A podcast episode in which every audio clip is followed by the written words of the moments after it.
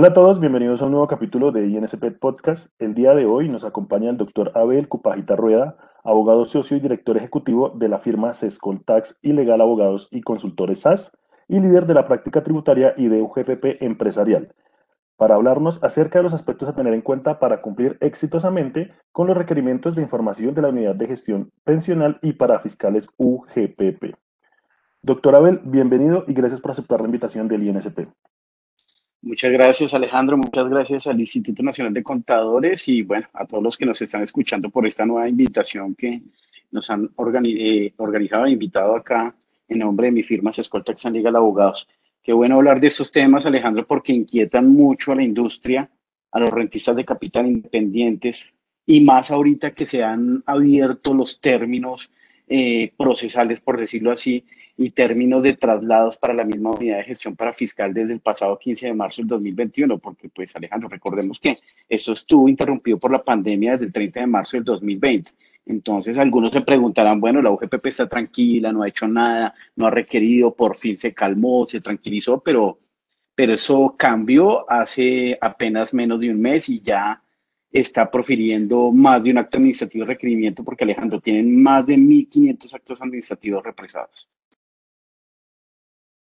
Qué bueno saber eso, doctor, y porque la gente tiene las dudas, las empresas, las personas naturales, quieren saber más de todo lo que está sucediendo. Vamos a iniciar con la primera pregunta, y es, ¿qué tipos de prácticas preventivas deben implementar las empresas para la revisión y corrección de cada uno de los aspectos relacionados con la liquidación de aportes? Bueno, esto es muy importante, Alejandro y señores eh, asistentes de INSP que nos escuchan. Pues acá una de las, de las maneras más preventivas, una de las formas de, mitigar esos temas de requerimientos, aunque pues nadie está eh, como siento de que le llegue un requerimiento por más que haga bien las cosas, es hacer debidos diagnósticos internos en materia de seguridad social y laboral. ¿sí? Eso es lo primero que yo hago la invitación. Y más ahorita que la UGPP lleva, pues no, ahorita no, desde la reforma tributaria de 2012 y a partir del 1 de enero del 2013 que empezaron sus requerimientos, pues lleva un atraso aproximadamente de tres años en los procesos de fiscalización, ¿no? Pues es tanto, es tanto el volumen de requerimientos que la UGPP pues no puede llevar al día año a año. Lo correcto es que estuviera hoy en el 2021, estuviera requiriendo y fiscalizando en el 2020, pero apenas hoy en el 2021 está requiriendo 2018, 2017, obviamente sin pasarse los términos de, términos de facultad sancionatoria de la UGPP de los cinco años. Entonces, ¿qué es lo que recomiendo acá de manera preventiva? Como llevamos un atraso, señores, vayan revisando por lo menos lo que es 2017, 18 y 19 esos tres años, revíselos internamente, regularizar la, la, situación interna, legalizarla a aquellos que de pronto le hagan falta documentos, por ejemplo, acuerdos con sus trabajadores que les faltaron el otro sí o firmarlos, mirar qué es salario, qué no salario, mirar si efectivamente las reglas de juego con su trabajador para, para esos auxilios, beneficios, viáticos, eh, demás ingreso para su trabajador que puede considerar la UGPP como objeto de aporte a la seguridad social o parte del IBC. Se recomienda ir revisándolo desde, ya, porque la mayoría de compañías lo están haciendo bien, Alejandro, lo hacen bien. El problema de ellas es que no, de pronto no dejan sentado esa decisión con el trabajador, ese acuerdo con un documento. Incluso algunas toman decisiones por medio de asambleas de, de, socios, de accionistas, juntas directivas, pero pues no, no hacen bien la tarea en, la, en el acta para dejarlo implementado de pronto si quieren llegar a, aplicarlo con, con sus trabajadores en el futuro. Perfecto, doctor. Y entonces, ¿qué hacer si ya fue requerido por la UGPP? Bueno, ¿qué hacer? Pues, eh, como, como te decía, puedes hacer las cosas bien como empresa, como rentista de capital, pero es tanto, y con todo el respeto de la unidad de gestión para fiscal y de las demás unidades, pero es tanto el desorden que tiene la OGPP que te puede estar requiriendo por equivocación, ¿sí? Como, puedes, como también te puede estar requiriendo por ser omiso o inexacto. Apenas llegue ese acto administrativo, por más sencillo que sea, que llámese oficio persuasivo, que pues obviamente no es un acto, pero pues es una invitación, llámese ahí sí requerimiento para declarar y corregir, llámese liquidación oficial de revisión, llámese requerimiento de información, que es el inicio de, toda, de todo el proceso de fiscalización para, para la determinación del mayor aporte, Pues señores, no, los invito, no lo dejen en el cajón. Estos temas son muy delicados, muy importantes para que le den solución, tanto con su parte tributaria, su parte de nómina, equipo de recursos humanos, er, equipo de contadores, asesores externos, porque esto se vuelve todo un conjunto, Alejandro. Es todo un equipo de trabajo el que funciona alrededor de un solo requerimiento. Pero hay compañías que ven su independiente por el asunto y dejan al lado la invitación, requerimiento que les haya, les haya enviado notificado la UGPP, pensando que no están, no están complicado, igual parecido como lo que está haciendo hoy en día con pensiones, ¿no? Envía eh, certificaciones, eh, liquidaciones certificadas de, de, deuda, perdón, y a veces la compañía dice, no, es una invitación, pero dejan vencer términos. Ojo acá, es muy importante atender todos los requerimientos. Si de pronto tienen dudas al momento de, de, qué hacer cuando les llegue algo que diga UGPP, consulten con su, asesor tributario, su asesor externo, su asesor en UGPP, aquel que maneje bien estos términos y le puede decir qué es lo que hay que hacer. Yo te doy un ejemplo, Alejandro, cuando llegan invitaciones u oficios persuasivos que todavía, aunque la UGPP señala que no responda, yo personalmente asesoro, indico a las compañías que deben responder una respuesta por lo menos indicando a la, UGPP, a la UGPP que están trabajando y están haciendo la revisión interna para poder esclarecer lo que ella solicita. Con eso ganan tiempo y no, y ese silencio que la mayoría de compañías sostienen sobre un simple oficio persuasivo, pues puede ser malinterpretado por la UGPP que no está haciendo caso a esa invitación inicial porque ya después de la invitación, obviamente no es requisito para, para iniciar un proceso de determinación o un proceso de fiscalización, no es necesario que llegue muchas veces la invitación, Alejandro. Puede llegar inmediatamente el requerimiento de información y ese requerimiento con, con unas bases, con unos parámetros que van amarrados precisamente a la resolución 922 del 2018, pues deben atenderse. Pero para evitar todo eso, pues atiendan los persuasivos, ganen tiempo para ir revisando internamente. Si no hicieron el diagnóstico interno preventivo en el evento que les coja la noche a las compañías y, y pues llegó a última hora o último momento les llegó ese requerimiento. Pero, pero no lo dejen al lado. Es muy importante. Cualquier, cualquier oficio que llegue a la OGPP, consúltelo con sus asesores para evitar cualquier inconveniente a futuro. Y más cuando sabemos que la OGTP es un ente muy agresivo es un ente que finalmente ya te está requiriendo, o sea, aparte de requerimientos, si no cumples, si te quedan en firme los actos administrativos, dejas de contestar, pues en menos de corto tiempo te están embargando, o sea, no, no perdona. Ellos no son como la DIAN hoy en día, que están bien estabilizados, tienen un, un, un buen manejo interno e, e, interno dentro de los funcionarios, donde manejan de pronto algo de ética y le dan tiempo al contribuyente para que se organice, pague, hable con ellos, tenga ese cara a cara con el funcionario. No, la UGPP no, desde que lleva desde el 2012, que fue, se le dieron poderes de fiscalización con la reforma tributaria de ese entonces, 1607, no permite tener acceso con el funcionario. Todo es, todo es una fiscalización a distancia, algo que imposibilita al contribuyente a que pueda entender qué es lo que le están requiriendo. Entonces, es muy importante, todo lo que lleguen inmediatamente transmitirlo a sus asesores externos o al equipo interno de trabajo y estudiarlo para dar cualquier tipo de respuesta y las mismas que van direccionadas dentro de cada acto administrativo, Alejandro. Doctor, usted dice algo muy importante y es que hay que hacerlo, es importantísimo. Correcto. La siguiente pregunta, doctor, que queremos hacerle es saber, porque sabemos que hay ocasiones en que se nos pasa, se nos olvida o lo hacemos mal. Entonces, ¿qué consecuencias tiene el no realizar el envío de información a la UGPP o realizarlo de forma incorrecta? Alejandro, esta es una pregunta muy, muy importante. Y, es algo que hace tomar conciencia a las empresas que incluso son inexactas, omisas o que no atienden los requerimientos de información. Las sanciones son millonarias. Son sanciones que estamos hablando por no atender un requerimiento de información, no enviar la información enviarla parcial o enviarla inexacta de acuerdo al estatuto tributario y de acuerdo a la misma norma, pues puede estar en causal de una sanción de, de 30 unidades de valor tributario a 15 mil unidades de valor tributario. Estamos hablando de más de 530 millones de pesos por no enviar un documento o por enviar el documento mal o por o enviarlo parcial cortado. Y esto es una, es una de las tantas cosas en sanciones que se encuentran los contribuyentes porque es algo que yo lo he dicho en mis conferencias, lo he dicho a mis clientes, lo he alegado en las, en las, mismas actuaciones administrativas, es un desequilibrio económico que está generando la industria. Entonces, sumemos que tenemos, o sea, aparte de que tenemos una pandemia que es el COVID-19, pero ya teníamos antes otra pandemia, otro virus, con todo respeto le digo, pero es que hay que decirlo así, que es la misma unidad de gestión para fiscal, que no respetaba y con las sanciones millonarias que imponen los contribuyentes. Porque estas sanciones hasta 534, o sea, hasta 15 mil unidades de valor tributario, más de 530 millones de pesos, por no enviar un documento, enviarlo mal, pues no distingue entre ser micro, pequeña, mediana o gran empresa. Recordemos que por lo menos una micro es desde los cero ingresos hasta, no sé, los 1.060 millones.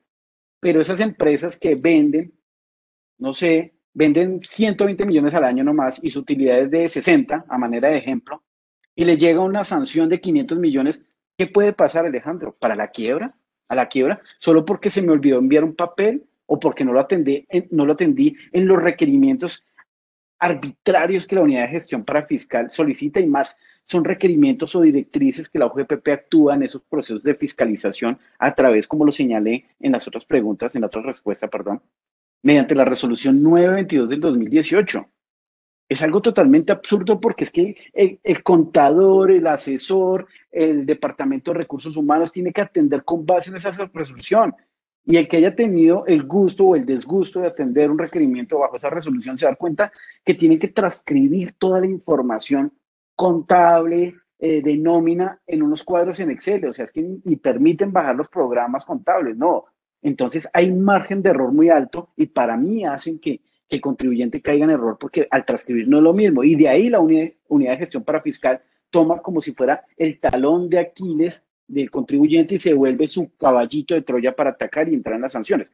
Lo fabuloso es que hoy en día se estimaran las sanciones por no enviar requerimientos, por no atender los requerimientos, atenderlos parcial, inexactos, de acuerdo al tipo de tamaño de las compañías. Esperemos, Alejandro, esperemos que en esta reforma tributaria que viene hoy, que ya se está preparando venga algo ajustado con la UGPP. Cada reforma tributaria desde el 2012 ha venido ajustando algo con la UGPP. El problema es que lo ha venido ajustando solo en materia sancionatoria para empeorar y grabar más eh, agravar más la situación para el contribuyente.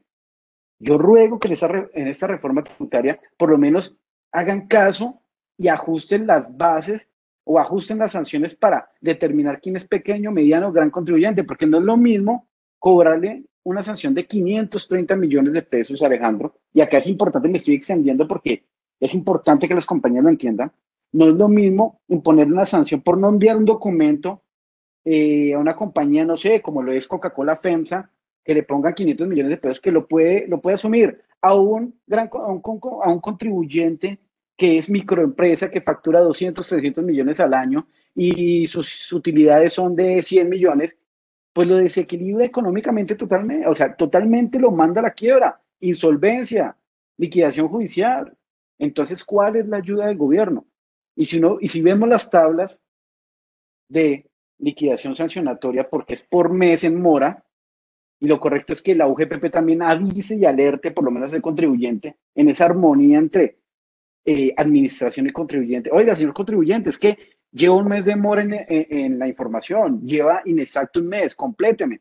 Le está corriendo un millón, dos millones, porque al séptimo mes van más o menos 108 millones de pesos.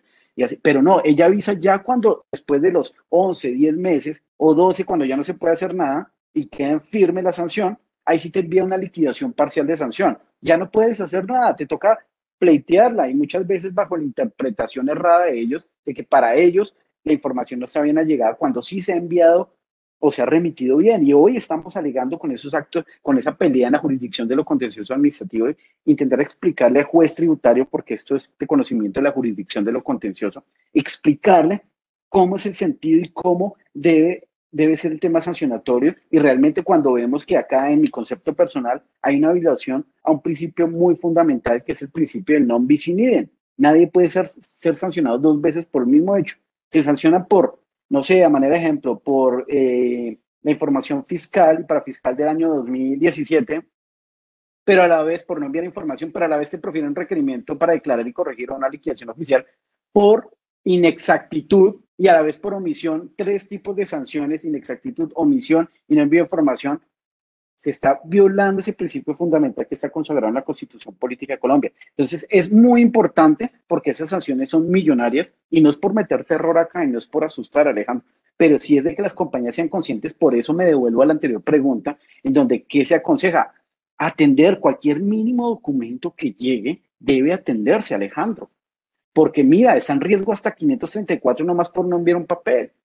¿Sí? Entonces debe, debe atenderse. Ahora, por allá hay ahí hay un, un, un, principio de favorabilidad que tributaria anterior y que es poder bajar esas bases, esa, esa sanción. Sí, no todo el mundo lo conoce y a eso sí no le han hecho campaña, pero hay un principio de favorabilidad, no un beneficio tributario que es diferente, sino un principio de favorabilidad aplicable de manera retroactiva, que yo puedo bajar sí esas sanciones, pero pues igual no discriminan entre mediano, grande eh, o gran contribuyente, sino le ponen unos requisitos y en cierto tiempo en donde debes aplicar la sanción y reducirla en un porcentaje de 90 hasta, si mal no recuerdo, hasta el 70%, ¿sí? Hasta el 50%, perdón. Eh, la puedes disminuir, pero pues tienes que cumplir en ingresos en cada mes de retardo o en cada periodo de retardo para poder acogerte. Si los cumples, bajas, pero si pasas después del doceavo mes y te quieres acoger a la reducción, no lo puedes hacer.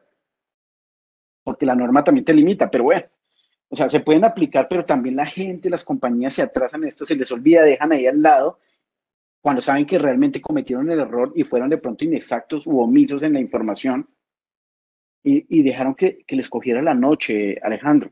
Entonces también hay unos principios de favorabilidad aplicable en materia para fiscal, en materia tributaria, porque pues la UGPP se rige por el estatuto tributario Hoy en día también me adelanto, Alejandro, tiene que llegar el momento en que el estatuto tributario se ajuste y ya hable también de la UGPP al interior y no solamente de actos emitidos por la DIAN, sino también por la UGPP. Y la UGPP solamente aplica el estatuto cuando le conviene y cuando no le conviene saca otras normas por allá hasta totalmente, que, o sea, hasta normas que ya no existen. Eso es, por eso me extendí un poco en este tema, porque el tema de sanciones es muy, muy delicado, señores. No, doctor, y creo que vale la pena, importante entonces que la gente, un asterisco ahí en su agenda, no se les olvide, muy puntuales con las fechas y revisar que esté todo correctamente realizado al momento de enviar la información. Bueno, doctor, hablando de los trabajadores independientes, porque también es importante y ellos quieren saber cuáles son los aspectos más relevantes de los requerimientos de información relacionados con los aportes de ellos. Bueno, frente a trabajadores independientes, pues Recordemos que en este caso, en materia, sobre todo la resolución 922 del 2018, aplica para requerimientos de información independientes, rentistas de capital y compañías. Eso no hay una norma especial. Como puede ser que le expiden un requerimiento de información, proceso de fiscalización independiente, como puede ser que no. ¿Sí? Pero ¿qué es, sobre qué basa la UGPP para un independiente para proferir un requerimiento? Sobre la declaración de renta del ejercicio sobre el cual se está fiscalizando. Entonces, señores independientes, señores rentistas de capital, señores prestadores de servicios que declaran renta, señores, no cometan el error como los que han llegado a mi oficina con accionistas de compañías, rentistas, transportistas, en donde en su momento, estamos hablando, pues estamos hablando de las vigencias 2014, 2015, 2016. Hoy recuerden que la UGPP tiene una facultad sancionatoria de cinco años, por lo tanto, si hoy llega un requerimiento de la UGPP un acto administrativo liquidatorio, empezando con el proceso de fiscalización, no pueden fiscalizar sino solamente del 2016 hacia acá. O sea que si les llegan en el 2015, 2014, ya no pueden hacer nada. Incluso el 2016 ya va avanzado en el tiempo, entonces pueden fiscalizar a partir solamente de marzo del 2016, ¿sí? Porque pues hay un cierre en la facultad sancionatoria.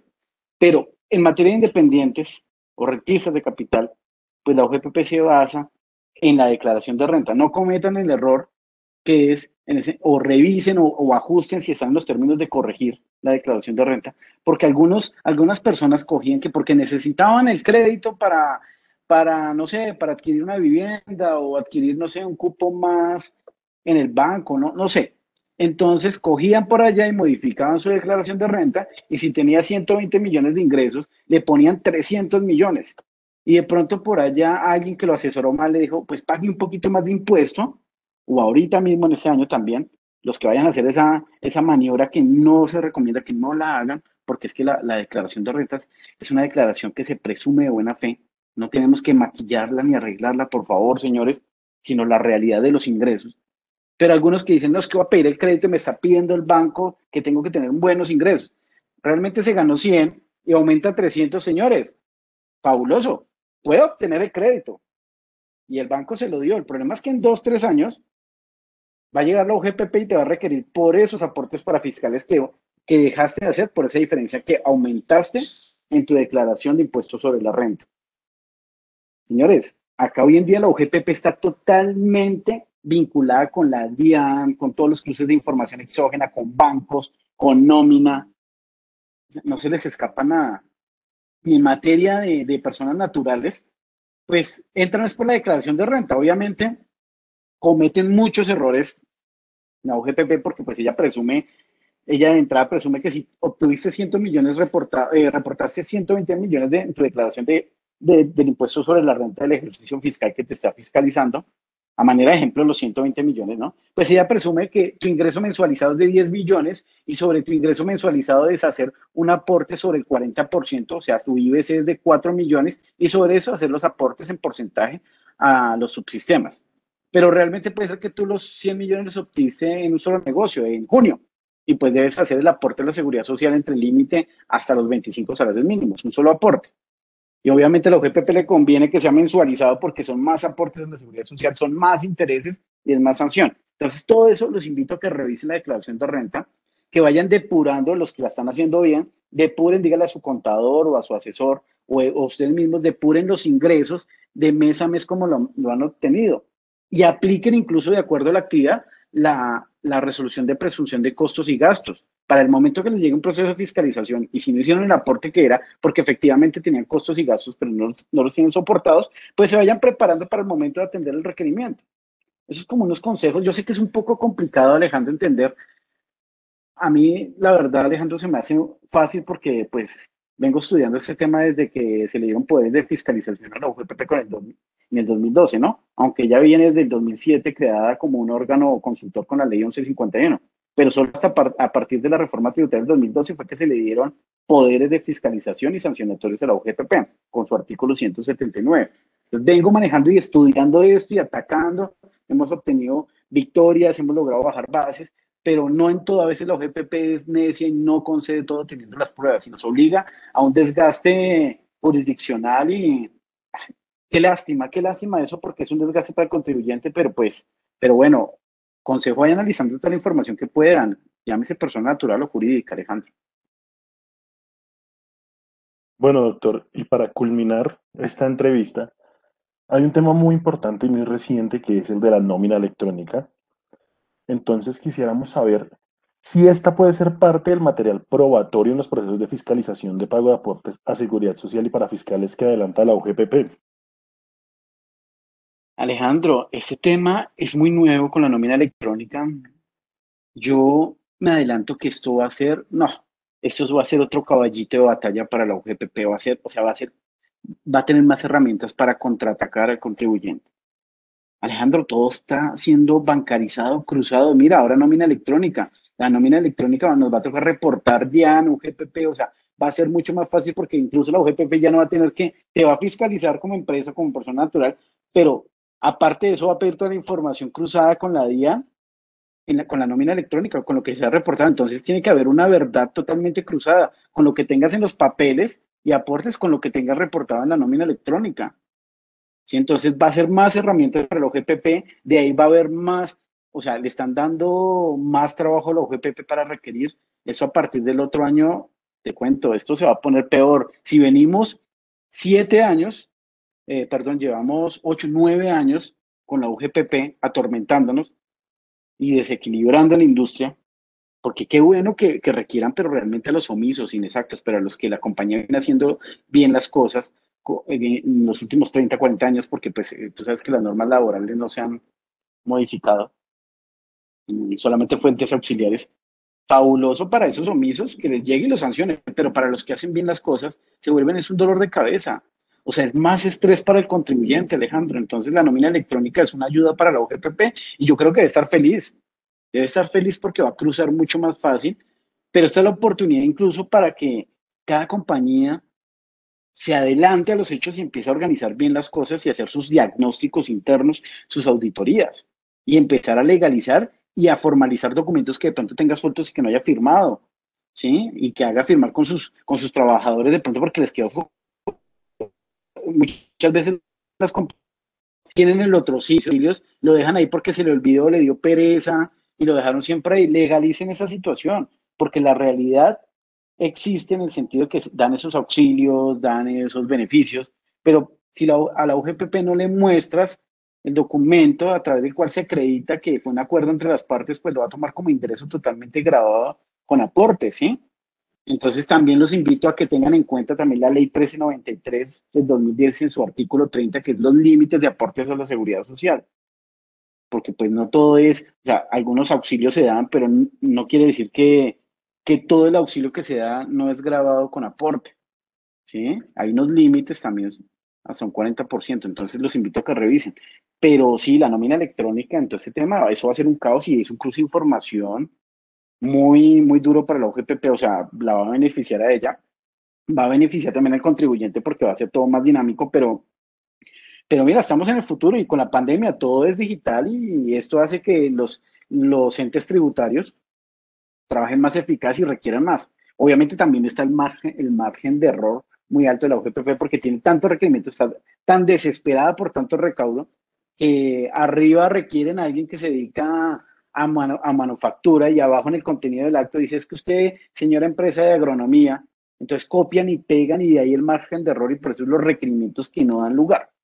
Pero pues esto es materia y, no Alejandro, precisamente eh, con mi firma los invito a que, a que nos sigan y me sigan en LinkedIn, Abel Cupavita y así es San Legal, montamos mucha charla en UGPP gratis y también con el mismo instituto que nos han invitado en oportunidades y, y ahí explicamos también en dos horas, dos horas y media todo el procedimiento para todas las compañías.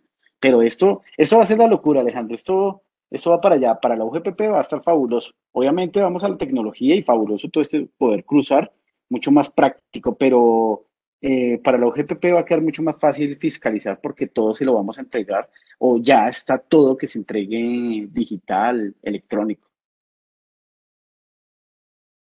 Claro que sí, doctor. Y de antemano, darle las gracias por aceptar la invitación del Instituto Nacional de Contadores Públicos y esperamos que a todas las personas eh, les haya servido esta charla que tuvimos el día de hoy con el doctor Abel porque resolvimos muchas dudas, aclaramos unas más y nos quedó claro que puntualidad y revisar bien antes de enviar toda la información. Doctor Abel, muchas gracias por estar acá y muy importante para nosotros conocer todos estos aspectos de la UGPP.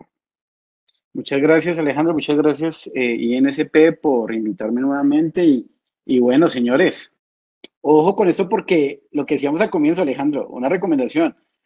La UGPP reactivó términos el pasado 15 de marzo del 2021. Duró un año tranquila, literalmente tranquila. Y ya estoy viendo varios requerimientos que estaban estancados ahí, varios actos administrativos sancionatorios. Entonces, esto va a ser la locura este año, señores. Ojo, todo lo que les llegue, consúltelo con sus asesores, con su equipo de trabajo, no dejen escapar nada. Más mínimo oficio sencillo invitación.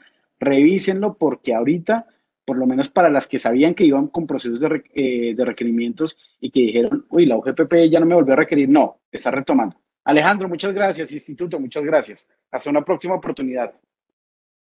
A usted, doctor, por estar con nosotros. Este episodio es una producción del Instituto Nacional de Contadores Públicos. Gracias a todos por escucharnos.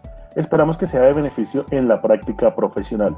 Damos las gracias al doctor Abel Cupajita Rueda por compartir sus conocimientos y experiencias. Los invitamos a disfrutar de este y otros contenidos de interés en www.insp.org.co y en nuestra cuenta oficial en Spotify. Mi nombre es Alejandro Archila. Hasta una próxima oportunidad. INSP Podcast, escucha la voz contable.